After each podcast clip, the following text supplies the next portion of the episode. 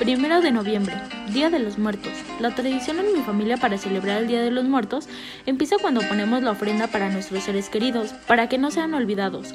Normalmente salimos a comprar lo tradicional para una ofrenda, veladoras, flores, decorativos, calaveras de chocolate, calaveras de azúcar, el platillo favorito del ser querido e inciensos. Mi abuela, también conocida así por la familia, Mami Kika, nos inculcó esta tradición desde pequeños. Nos reúne en su casa a toda la familia, cenamos y nos caracterizamos de algún personaje, ya sea un Catrín o una Catrina o un personaje que dé miedo.